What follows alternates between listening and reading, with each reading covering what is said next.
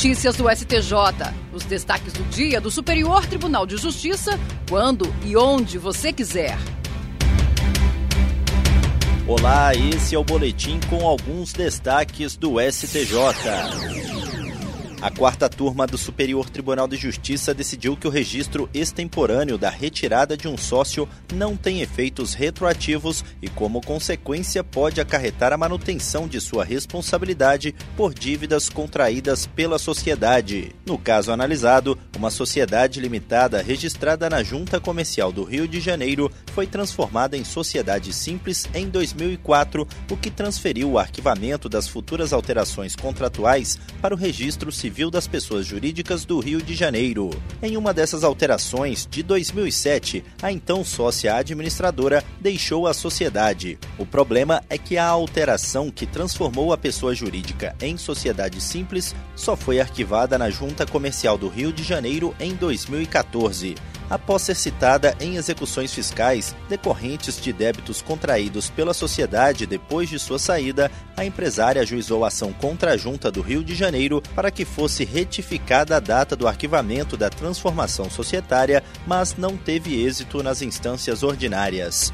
No STJ, o colegiado da quarta turma também negou o provimento ao recurso.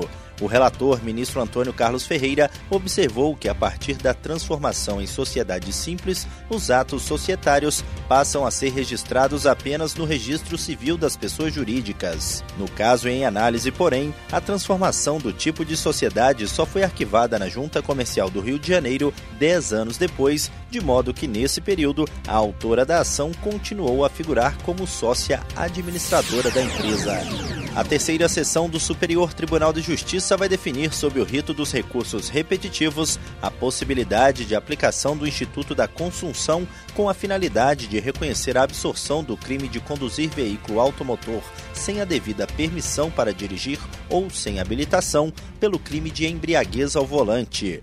A questão está cadastrada como tema 1216.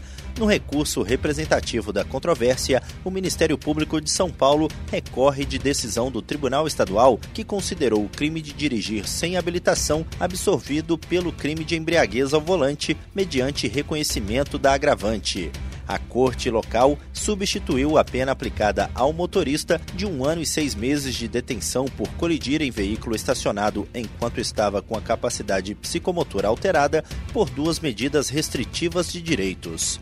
Como consequência, a pena definitiva pela prática de ambas as condutas ficou em 30 dias multa, mais suspensão de obter a habilitação por dois meses. Para o relator, ministro Joel Ilan Paciornik, a questão jurídica em debate atende aos pressupostos da multiplicidade, além de possuir potencialidade vinculativa.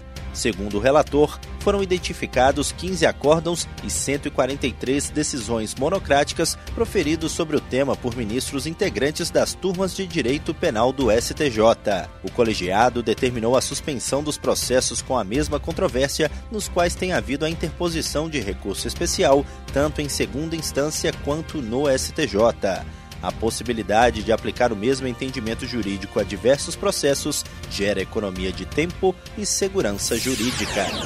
O Superior Tribunal de Justiça realizou uma audiência pública para debater o tema 1198, submetido ao rito dos recursos repetitivos, que diz respeito ao poder geral de cautela do juízo em ações com suspeita de litigância predatória. A audiência foi convocada pelo ministro Moura Ribeiro. Ele, que é o relator do recurso que será julgado como repetitivo, destacou a importância das questões técnicas suscitadas pela controvérsia e pontuou que a efetivação do repetitivo decorreu de um incidente de resolução de demandas repetitivas na Justiça de Mato Grosso do Sul, onde há um elevado número de processos relativos a empréstimos consignados. As discussões foram divididas em painéis para ouvir associações que representam advogados, representantes da Advocacia Geral da União, das Ordens dos Advogados do Brasil, dos Centros de Inteligência dos Tribunais, do Conselho Nacional de Justiça e pesquisadores independentes. Foram ouvidas também entidades diretamente interessadas na temática, como a Federação Brasileira de Bancos, sindicatos relacionados ao fomento mercantil e telefonia móvel,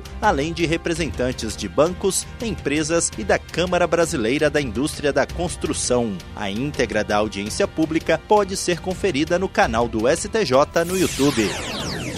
E esse foi o STJ Notícias de hoje. Se quiser ouvir mais, acesse o Spotify ou o SoundCloud do STJ. Tchau, tchau. Notícias do STJ, uma produção da Secretaria de Comunicação Social do Superior Tribunal de Justiça.